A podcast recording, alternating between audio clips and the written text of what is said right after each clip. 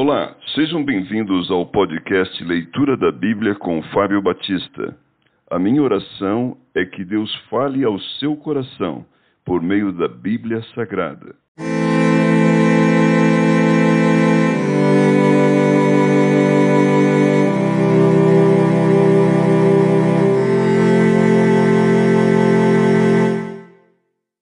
Atos capítulo 16 Paulo leva consigo a Timóteo. Chegou também a Derbe e a Listra.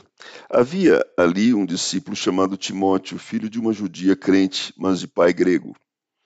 Dele davam bom testemunho os irmãos em Listra e Icônio. Quis Paulo que ele fosse em sua companhia, e por isso circuncidou por causa dos judeus daqueles lugares, pois todos sabiam que seu pai era grego. Ao passar pelas cidades, entregavam aos irmãos para que os observassem as decisões tomadas pelos apóstolos e presbíteros de Jerusalém. Assim, as igrejas eram fortalecidas na fé e dia a dia aumentavam em número. A visão em Troade.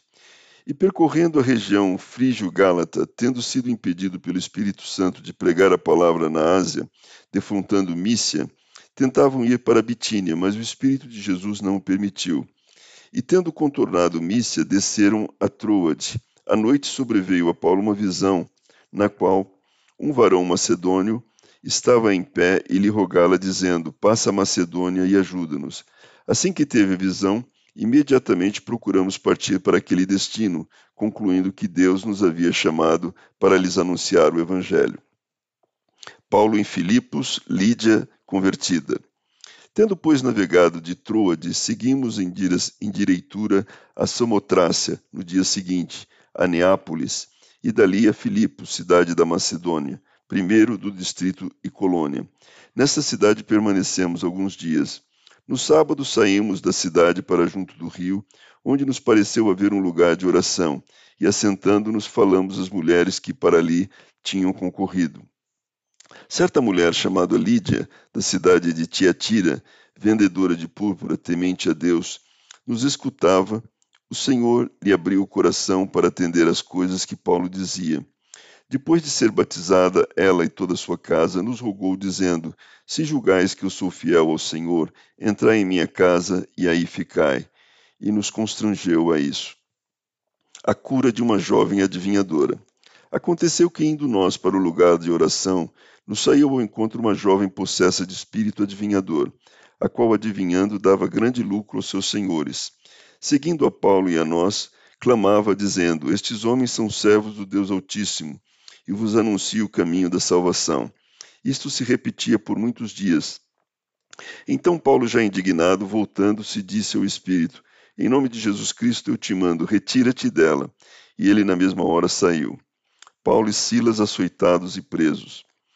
Vendo seus senhores que se lhes desfizera a esperança do lucro, agarrando em Paulo e Silas, os arrastaram para a praça, à presença das autoridades.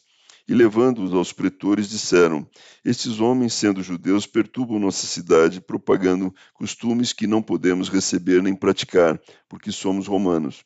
Levantou-se a multidão, unida contra eles. E os pretores, rasgando-lhes as vestes, mandaram açoitá-los com varas e depois de lhe darem muitos açoites, os lançaram no cárcere, ordenando ao carcereiro que os guardasse com toda a segurança. Este, recebendo tal ordem, levou-os para o cárcere interior e lhes prendeu os pés no tronco.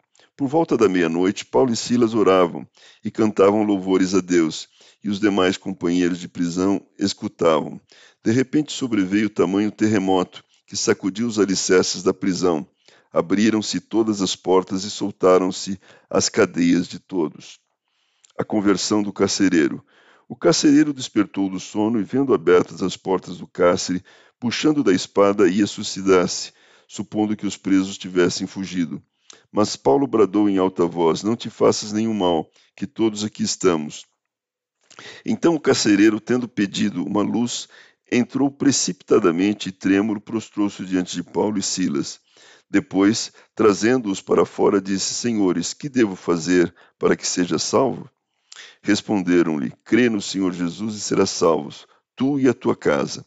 E lhe pregaram a palavra de Deus e a todos os de sua casa.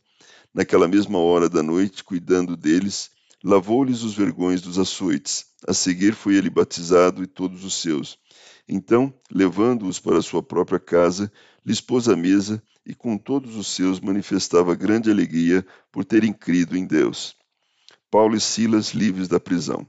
Quando amanheceu, os pretores enviaram oficiais de justiça com a seguinte ordem: Põe aqueles homens em liberdade.